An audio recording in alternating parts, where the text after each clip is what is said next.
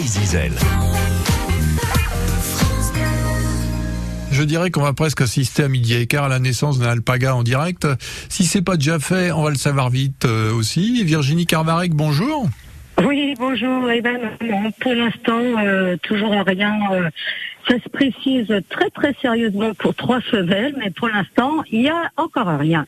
Il y a encore rien. Alors, euh, il s'agit de naissance d'alpaga, c'est quand même pas tous les jours. Il y en a moins que de naissances de veaux euh, dans le Finistère euh, des naissances d'alpaga, Virginie. Oui, j'imagine, oui. Alors, le vôtre d'élevage, il est situé où? Alors, nous sommes à Gaulison, entre Quimper et Douarnenez. Et vous élevez les alpagas pour quelle Ouais. raison? Alors, notre activité principale par rapport à l'alpaga, c'est sa laine, puisqu'il a une fibre qui est extraordinaire et exceptionnelle, puisque sa particularité première, c'est qu'elle est analergique.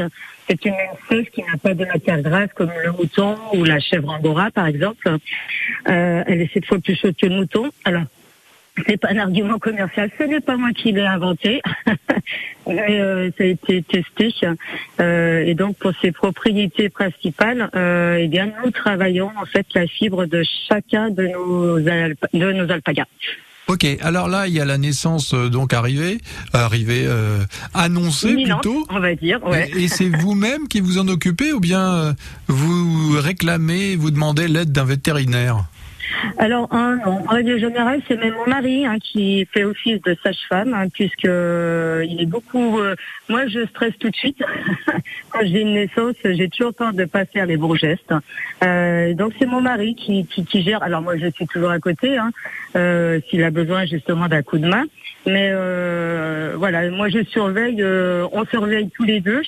Et quand ça démarre, eh ben, on est là tous les deux. Mais s'il y a besoin d'intervenir, ben, c'est mon mari qui le fait.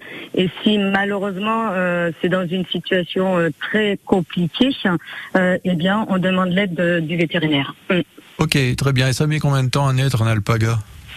Ça dépend. hein. Euh, en moyenne, hein, quand le travail commence à, démarrer, ça peut aller de de- d'une demi-heure à deux trois heures en fonction si c'est pour euh, si c'est son premier petit à la femelle ou pas. C'est vrai que quand ce sont euh, leurs premiers petits, on dit qu'elles sont primipares et, et elles mettent un peu plus de temps, ben voilà, dans, le travail. Et donc dans quelques heures aussi bien, vous serez là, vous aussi, à travailler, à assister la femelle qui va mettre bas. Tout à fait, tout Et, à fait. et Alors, sans vous, sans vous, elle pourrait pas le faire euh, toute seule. Si, bien sûr. Alors, c'est comme toute espèce animale. hein. Malheureusement, euh, il y a parfois des, des mises bah, qui sont plus compliquées que d'autres. Et, et si on n'est pas présent, eh bien, on peut perdre le petit et la maman.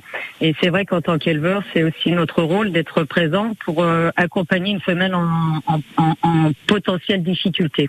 Mm. Bon, très bien. Et alors, il sera debout dans combien de temps le petit qui va naître? Alors ça c'est c'est très très rapide hein, puisque euh, il faut qu'il soit autonome euh, immédiatement. Donc euh, en règle générale, euh, tout de suite après la mise basse, sauf si c'est une mise basse qui a été compliquée et éprouvante et pour la maman et pour le petit, le petit euh, deux trois minutes après il est déjà debout euh, et pour certains un quart d'heure après il faut déjà. Donc euh, Ah, voilà. dis donc. Ah, ils sont, Ouais, beau- ouais, ils sont beau- beaucoup plus rapides que nous, les alpagas. Euh, merci, carrément. merci Virginie pour cette description de, la naissance qui arrivera aussi bien aujourd'hui, quoi, tout à l'heure. euh, Tout à dans- fait possible. Dans Tout cinq fait, minutes, ouais. quoi. Bon, très bien. c'est possible. Et, et bien alors, bonne naissance. Vous avez choisi un prénom ou c'est euh, non?